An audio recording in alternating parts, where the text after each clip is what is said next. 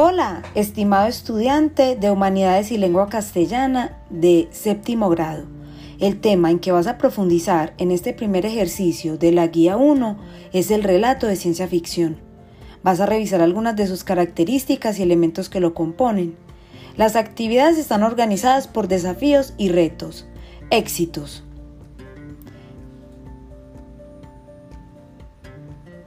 Ten en cuenta que el objetivo de aprendizaje es que logres identificar palabras en textos de ciencia ficción, que escribas algunas palabras del campo semántico de la ciencia ficción y que puedas ejercitar tu habilidad de escritura a partir de, de actividades de adquisición del código.